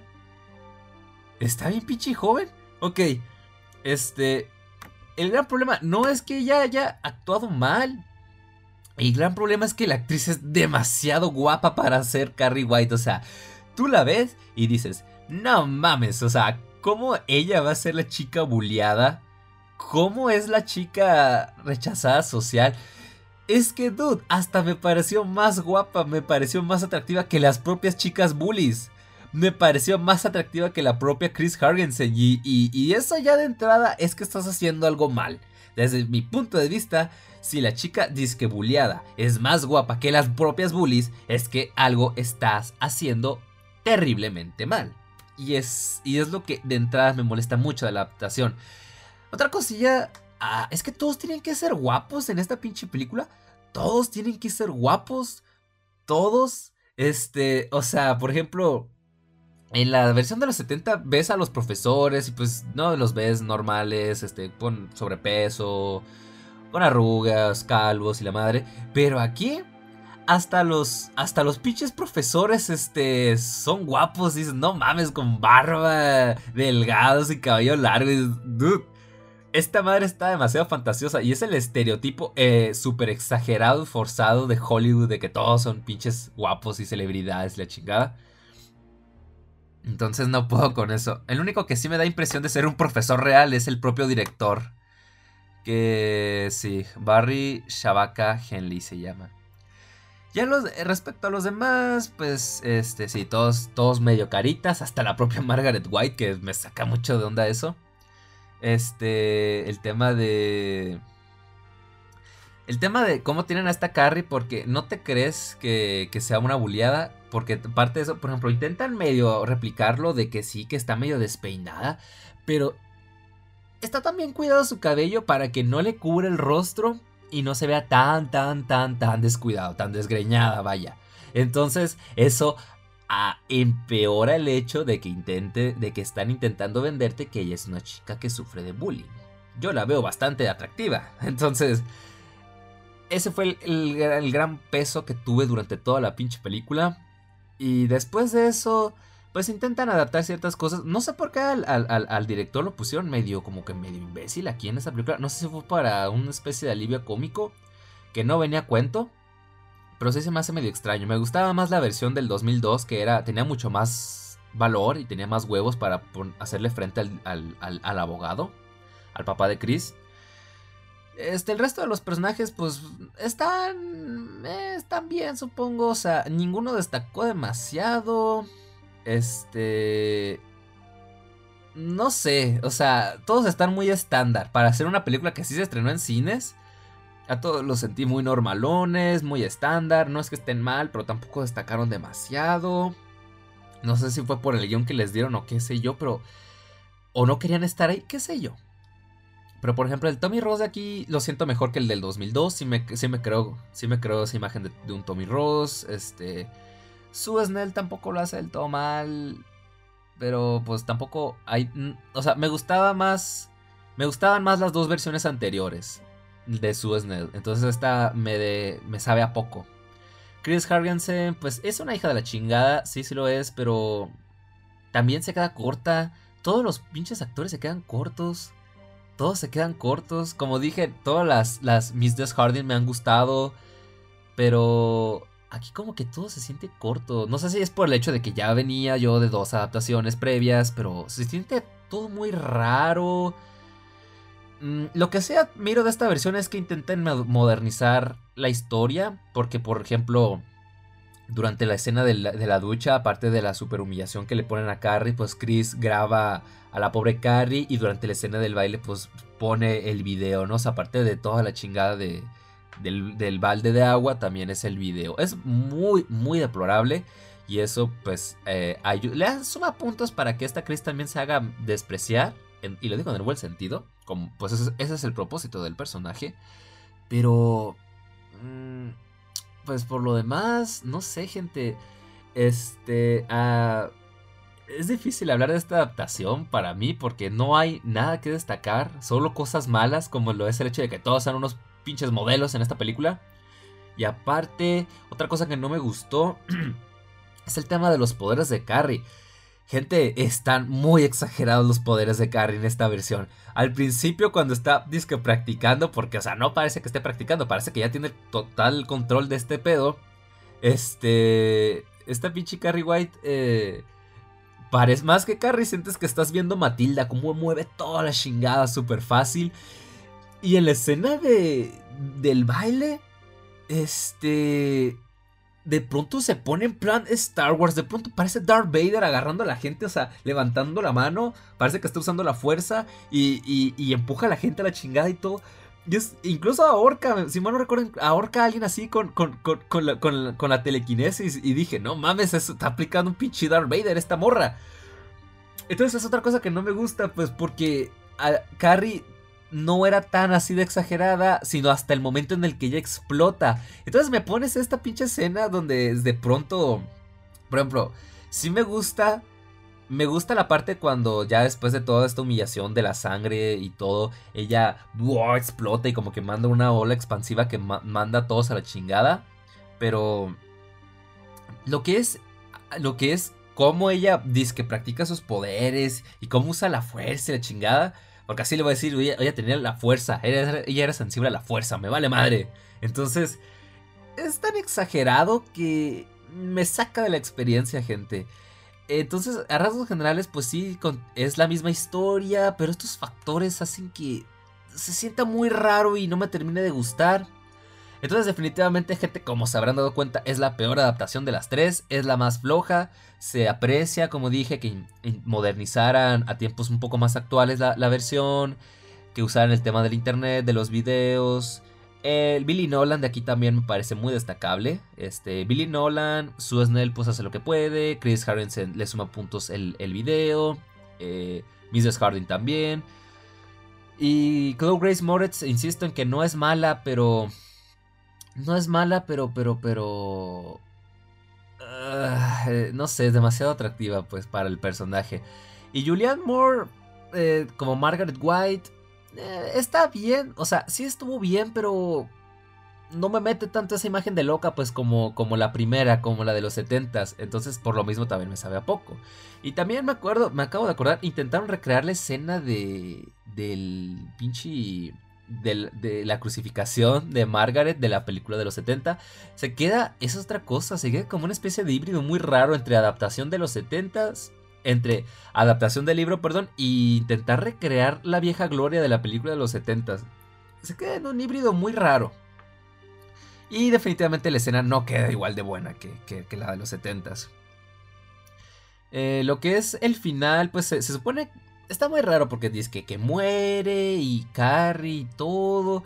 Y cuando Sue va a dejar las flores y se va, de pronto como que la tumba de Carrie se, se resquebraja, o sea, como que da a entender que sigue viva. Pero, mm, pues no sé, eso no llevó a ningún lado, quién sabe, fue un final abierto, así que no lo sé, no lo sé y tampoco importa. Esta adaptación estuvo muy vaga, así que da lo mismo. Hay un final alternativo porque como que la gran agregado que quisieron poner a esta versión es que Sue Snell estaba embarazada, pues esperaba un hijo de Tommy y, todo. Y cuando pues la casa de Carrie se está destruyendo y, va Sue Snell a intentar ayudar, pues Carrie dice, no, uh, vete a la chingada, ¿no? O sea, la manda a volar y le dice que, está embarazada, de que tienes, es una, es una niña y la madre y la manda a volar, pues... Según yo hay un final alternativo donde Sue pues ya está teniendo al bebé y de pronto de, de, su estómago sale la mano, el brazo de Carrie este, cuando, me, cuando lo escuché, sonaba muy raro. O sea, así que te lo digan, suena muy raro. Pero cuando ves la escena, eh, estuvo bien. O sea, da, da miedo. Y creo que y pudo haber sido un mejor final que ese de. que el final que pusieron, ¿no? Que el de la tumba. Honestamente, creo que hubiera sido mucho más interesante. Entonces, bueno, gente. Es una adaptación que se queda muy corta. Eh, no es memorable. Y en general, general todo se siente muy soso y hecho con pocas ganas. Entonces no tengo nada más que destacar sobre esta adaptación. Está, está mal, está malona, no la recomiendo. Si quieres, si quieres ver una buena película de Carrie, ay, dos, ya llevo buen rato hablando. Si quieres conocer una buena película de Carrie, yo recomiendo la versión de de los 70s. Una buena, buena película, la de los 70s. La adaptación más fiel al, al libro la, de los 2002, la del 2002. Esta del 2013, la neta, no vale la pena. Ya tienes más que suficiente con las primeras dos mencionadas. Esta no aporta nada, así que X, está lo mismo. Voy a ir cerrando estas madres, estas plataformas. Carrie, ajá, Mrs. Harding. Ahora solo queda hablar de Carrie del 2002, gente. Mm, este pedo es una historia original. Yo no sé en qué momento se les ocurrió sacar esta pinche película. Este, para... Pues vaya, para, para, para... O sea, era un intento muy descarado de sobreexplotar la marca, pero se me hace muy raro, o sea, que tardaran tanto y como medio por qué. Porque insisto, Carrie es una historia autoconclusiva y no le veo caso intentar sobreexplotarlo. Vamos a ver qué dice aquí. Es la secuela oficial de la película Carrie del 76. Es la segunda entrega de Carrie. Fue dirigida por Kat Shea y protagonizada por Emily Berg, Amy Irving y Jason London. La película se inspiró en un hecho real que ocurrió en California, donde un grupo de adolescentes compitieron con el propósito de averiguar a cuántas chicas podían seducir para luego dejarlas de lado. Además, hay que destacar la presencia en el reparto de eh, Amy Irving, que interpreta otra vez el papel de Sue, la única superviviente de la película original. Holy shit, man. Holy man. Ahí está. Eh, el argumento, trama extendida, eh, reparto, producción. A ver, la razón por la que se despertó repentinamente el interés en retomar Carrie después de muchos años se debió al gran éxito de la taquilla de Scream, Vigila quien llama. La película que resucitó el cine de terror enfocado en los adolescentes que era presente en las taquillas de la década de los 80, la serie de secuelas e imitaciones que surgieron a raíz del gran éxito de esa producción cinematográfica puso así en marcha la película de Carrie 2, La Ira, por parte de United Artists. La inspiración para esta secuela estaba sacada de las páginas de sucesos reales, concretamente de un grupo de jóvenes de California, Las autoridades locales descubrieron que entre sus conquistas figuraban menores de edad con las que practicaban sexo de manera consensuada. Se inspiraron por ese grupo cuando crearon a los adolescentes malos de Carrie 2. recepción. Eh, desde su lanzamiento la película fue recibida con críticas negativas. En Rotten Tomatoes posee el 20% de comentarios positivos. En el consenso de la crítica de la página dice, dice tan desechable como su antecesor es indispensable. The Rage Carrie 2 imita el arco de la historia clásica de Stephen King sin agregar nada de valor. Stephen King, autor de la novela de Carrie, dice, que dice de la secuela que es aceptable. Mientras que, según Sensacine, la película es una secuela prescindible de la popular adaptación del libro de Stephen King que se filmó 23 años antes. Ah, mira, el autor dice que es aceptable. Pues bueno. De entrada, gente, yo voy a decir lo mismo. Estoy de acuerdo con el autor. O sea, la idea me parecía tan absurda y tan innecesaria. Y dije, pues, Carrie 2, o sea, ¿qué, qué pendeja es esta? Va a ser un refrito súper exagerado y sin gracia de, la película. Y hasta cierto punto sí lo es, pero agrega algo de valor, algo de personalidad. Y tiene esos momentos la película. O sea, no es, no es una cinta que te va a volar la cabeza, no es ultra wow y ultra memorable. Pero tiene lo suyo. Extrañamente tiene lo suyo y es una película que se deja ver. Es una cinta que, que puedes ver, que, que se disfruta, que hay momentos que están bien hechos entonces, esta sorprendentemente me gustó la película. Yo no esperaba que me fuese a gustar nada, pero sorprendentemente estuvo bastante bien. Entonces, pues la historia trata sobre esta chica Rachel que tiene una mamá también súper loca y la terminan metiendo al manicomio. Lo que debieron haber hecho con Margaret hace un chingo de años, aquí sí lo hicieron. Entonces la chica Rachel está con sus padres adoptivos y pues nunca falta el padre que es todo un imbécil. Este, Rachel tiene una mejor amiga eh, que empieza a decir que en el camión, en el autobús, empieza a contar que pues este, ya había perdido su virginidad, pero que no le iba a decir con quién. Y pues ahí conocemos a los malos de la historia, otra vez que son los chicos bullies, estos, este, como mencioné, que ellos filmaban, o sea, el formato ese de, de falso documental filmando pendejadas, tienen una libretita donde decían, ah, ya me acosté con ella, ah, casi te acuestas con ella, son tantos puntos. Unos imbéciles, ¿no? Y no voy a entrar mucho en detalle porque son cosas que en la vida real se llegan a pasar. Lamentablemente hay gente así con que tiene mierda en la cabeza. Y gente aprovechada, entonces pues no. Eh, es muy deplorable, pero realmente es algo que sí sucede en la vida real, lamentablemente. Ah, entonces, pues, ¿qué más, gente? ¿Qué más? ¿Qué más? ¿Qué más? ¿Qué más? Eh, terminando las clases, pues la mejor amiga de Rachel se termina saltando del edificio, se termina suicidando uno de estos bullies está investigando, está asustado porque pues él este, se había acostado con ella, tenía miedo de que lo metieran a, la cárcel. estos tipos están en el equipo de fútbol americano y empiezan a, decir, es que, es que va a haber pruebas, va a haber gente aquí, pues que los, los cazatalentos básicamente, y pues es mi, la oportunidad de nuestras vidas, dude. Entre estos chicos populares hay uno que es el menos imbécil, es el menos pendejo del, grupo, que está, se siente atraído por Rachel. O sea, ahí estaban diciendo que no, que Rachel que está fea y la madre y que así. Y el tipo no estaba como que muy cómodo, no estaba como que muy de acuerdo en este tipo de, juego. Mm, juego de mal gusto. De estos retos pendejos que se estaban poniendo entre ellos. De aprovecharse. Entonces, él como que generalmente sí, sí le gustaba eh, Rachel.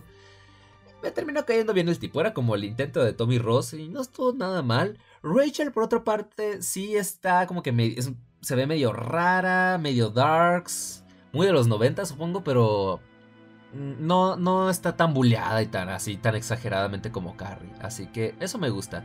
Que no fuese una Carrie 2.0 de que también padres religiosos y todo. El padre era medio imbécil, pero no, no aparecen mucho en la película. Y, esta, esta Rachel tiene más carácter. Tiene más carácter que Carrie White. Y eso me gusta. Lo que sí no me termina gustando tanto es las, las partes en las que ella como que empieza a, tener mucha carga de estrés y empieza como que a despertar sus poderes. Porque se ve muy extraño. O sea, ponen todo como que eh, en cámara rápida, en cámara lenta. Ponen como que todo gris. Ponen como que pues, montajes bastante extraños que no me terminan de gustar del todo. No me terminan gustando realmente. Pero bueno, entiendo que quisiesen intentar hacer algo diferente. Porque, pues, para que metieran el mismo miedo que, que Spacey, pues estaba muy difícil, ¿verdad? Así que, bueno, me gusta que en, esas, en esos aspectos intentaran tener su propia identidad. Lo más interesante de la película, desde mi punto de vista, es este, el tema de la conexión con Rachel, que como mencioné, pues este, su padre también eh, eh, compartían padre, ella, Rachel y Carrie. Entonces, pues eh, ambas tenían poderes telequinéticos, pero Rachel desde mucho más joven ya como que sabía que había algo así, medio raro. Y me gusta que Sue Snell coincidiera que estuviese ahí. Me gusta que ella, como también empieza a sospechar de que Rachel podría tener los poderes telequinéticos, justo como Carrie, empieza a hablar de eso. Se empiezan a ver flashbacks de sus recuerdos, o sea, la versión joven de ella, el tema de Carrie, cómo se volvió una especie de leyenda ahí súper cabrón, cómo la afectó psicológicamente. Creo que es lo más rescatable, lo que más me gusta de, la película, o sea, el personaje de Sue Snell, pues cómo la terminó afectando. Y me gusta esa culpa que sigue sintiendo a lo largo de la historia, que intenta, o sea, en más de una ocasión intenta hablar con Rachel diciéndole, es que es muy peligroso, o sea, tienes, sé, sé que tú tienes este, este poder, necesitas controlarlo porque puede surgir otra tragedia de este estilo.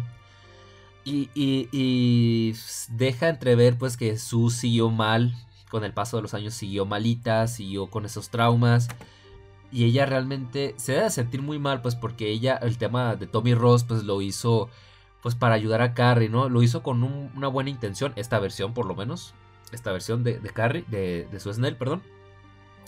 Entonces que, que todo saliera tan mal pues debe ser un peso súper cabrón. Y ella lo que quería era evitarlo otra vez, quería ayudar a Rachel, quería evitar la tragedia de nueva cuenta. Y para su mala suerte volvió a ocurrir. Así que eso fue una carga bastante cabrona. Y aparte me gusta que, la propia Sue terminara muriendo en esta película. Así que es un ciclo que se cierra y es bastante trágico, la verdad. Eh, bueno, pues el tipo empieza a coquetear con Rachel. Este, hay como que un poco de interacción, se conocen un poco. Parece que todo va bien. Este. Hay una chica ahí que vendría siendo la versión de los 90 de, de Chris Hargensen que, que no está de acuerdo, que dice, ay, esa pinche Rachel está toda fea y loca y rara, que él puede ver el tipo este para que quiera estar con ella y la madre. Y así empieza un poco el tema de la rivalidad, del, del, bullying, por eso mismo. Entonces, no me acuerdo el nombre, no me acuerdo cuál de estos cabrones era. Pero bueno, mientras se desata este pedo, pues bueno, resulta que casualmente el papá del tipo que también era... Que, que era responsable de este desmadre de la muerte de la amiga de Rachel, pues también eh, su papá era abogado. Entonces, el hijo de la chingada logró burlarse de, los, de los profesores y de la escuela para que lo dejaran jugar. Y ahí sí da impotencia y si dices, hijos de la chingada, pinches profesores imbéciles. ¿Qué más, gente? ¿Qué más? ¿Qué más? ¿Qué más? Pues bueno, Rachel y el otro tipo se van conociendo, se van enamorando. Eh, el, chico este tiene un pleito con uno de los bullies porque es de que, cabrón, ya bájale de huevos a tu pedo, o sea, yo me gusta ella. Eh, hay una escena donde estos tipos van porque intentan intimidar a Rachel, pues porque su mejor amiga había tenido unas fotos que mandó pues a imprimir en esa época, ¿no? y en una de ellas estaba el tipo y pues los bullies van para pedirle la foto, por las buenas, ¿no? Pues para eh, eh, borrar las evidencias pues que pudieran incriminarlo, pero ella no se deja intimidar y los manda a la chingada. Entonces hay una escena en la que pues ella sale de bañarse y la están asustando, ¿no? Golpeando las ventanas, este, llamándola y la chingada. Bastante hijos de puta. La verdad es que caen muy mal caen muy mal y sus muertes son muy satisfactorias por lo mismo. Entonces, ah, pues bueno, eh, ya eh, estos dos tipos, el, chico bueno y el bully pendejo, terminan teniendo sus pleitos. Y al final, terminan eh, la chica bullying y el tipo pendejo terminan haciendo como una alianza pues para joder a la existencia de Rachel, ¿no? Entonces, ah, pues los tipos tienen sus pruebas y la madre. Eh, el, chico pendejo intenta hablar con su amigo, con el tipo bueno, y decirle, oye, mira, no quiero que nos peleemos, nos conocemos de toda la vida, mira, hay una casa aquí donde la puedes llevar, pues, para que veas que es mi forma de pedir disculpas y después pueden ir ustedes dos a la fiesta que vamos a armar y la madre. Entonces, van, van este, Rachel y el tipo, tienen este, su momento romántico, empiezan a a hacer el sin respeto. Básicamente, todo muy bonito, muy tierno acá. Bueno, tierno en el sentido de. Ustedes me entienden. A la chingada. Mierda. Bueno, empiezan a hacer sus, cosillas. Y todo parece normal. O sea, Rachel se ve bien, se ve bonito, se ve feliz, este.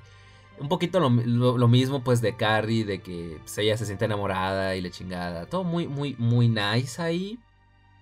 Sin embargo, cuando llegue, el día de las pruebas estas del fútbol americano también son el día de, de la fiesta. Y pues Rachel había quedado de ir con él a, ver al tipo para desearle suerte. Pero pues los padres se enteraron que ella había salido sin permiso y que dice que la castigan. Y pues ella al final le vale madre, se termina yendo.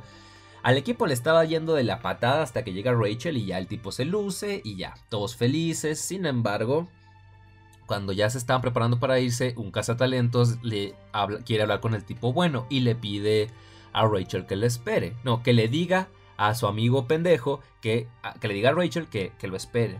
Pero ¿qué pasa? Que el tipo pendejo ya tenía esto planeado y le dice a Rachel, ah, dice que te vengas con nosotros. Al mismo tiempo que le ponchan las llantas del carro a, al, al tipo bueno para que puedan desarrollar la broma, pues. Oh, mierda, dude, está muy colero todo esto. Entonces, los padres, eh, estos realmente no tienen mucha importancia. Por ahí medio también está la subtrama de su rescatando, sacando del manicomio a la madre loca, a la madre biológica de, Rachel, que no viene mucho a cuento, la verdad. No viene mucho a cuento y realmente está medio de relleno, o sea, más que nada para conocer el plot twist de que Rachel es medio hermana de Carrie, pero solo eso. Entonces, ah, ¿qué más puedo decir? Eh, terminan llegando a la fiesta. Eh, cuando el tipo bueno se da cuenta de que de todo este desmadre se encabrona y justamente ahí aparece la chica la chica que planeó esto pues porque quería seducir quería quedarse con, con el tipo bueno pero le vale madre y ella empieza a poner un chingo de, pretextos pues para para que se retrasen más entonces, pues bueno, ahí está Rachel, está conviviendo en la fiesta, al principio todo parece bien, hasta que ponen el video de ella haciendo el sin respeto con, con, con el tipo bueno, o sea, estos hijos de puta habían puesto una cámara para filmarlos, pues, y, así humillar a, a, Rachel. Me pareció una humillación muy, muy, muy culera. Muy, muy culera. O sea, y son cosas que sí pasan en la vida real. Y por eso es que da coraje y da impotencia ver cómo tratan a, a Rachel en esa parte. O sea, realmente es que te dan ganas de partirle su madre a todo, a todo Dios que se encontrara en esa casa. Porque realmente es o sea, miren, miren que tan bien hecha tiene que estar la escena como para que dé impotencia y no sepa cómo describirlo, porque es como de hijos de puta. Hijos de puta. Entonces, bueno, Rachel termina explotando, se termina súper encabronando, o sea, dándole ya como que un poco más de sentido al título de La Furia. Y termina masacrando a todos. Siendo una película de finales de los 90, se nota que tenía más presupuesto, entonces... Esta Rachel, Rachel sí tiene una cara, la actriz Emily Berg, que por cierto también se me hizo guapilla. Este, tenía lo suyo y... No sé, tal vez si la culpa es mía y a mí me gustan las locas, me gustan las locas que dan miedo. Pero a mí se volvió mi crush. Se volvió, se volvió mi crush. Y, y sí, pero no da tanto. Bueno, sí da, da miedillo, pero no tanto como Sissy Spacey. Pero igual hace lo que puede. Y las muertes, este, aunque toda la secuencia en la casa no es tan espectacular o tan memorable, ahí sí es donde se nota el refrito de Carrie, pero está bien y tiene sus momentos, o sea, las muertes están bien, son satisfactorias, la verdad es que son muy satisfactorias. Y por ejemplo, hay una escena donde Rachel le termina reventando los ojos a una de las chicas. Eso me gusta bastante, o sea, es todo satisfactorio. La, la masacre que armó, porque estos personajes en serio que eh, eran más odiosos, se hicieron odiar más que la, que la película de los 70s, porque no eran solo las chicas, eran todos, todos a la chingada quienes hicieron todo este cagadero.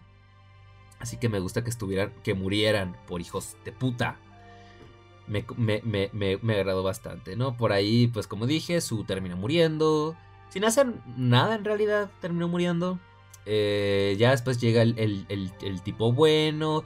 Rachel se mega encabrona. Porque aparte de mostrar el video, le muestran la, lamentada no, eh, libreta pues de los puntajes y todo eso. Y para cuando llega el tipo bueno, Rachel está encabronadísima pensando, diciéndole, es que me usaste, que no mamaste, y no sé qué. Y el tipo dice, no, es que sí, sí, te amaba la chingada, pero es que estos pendejos y tal, tal, tal, tal, tal.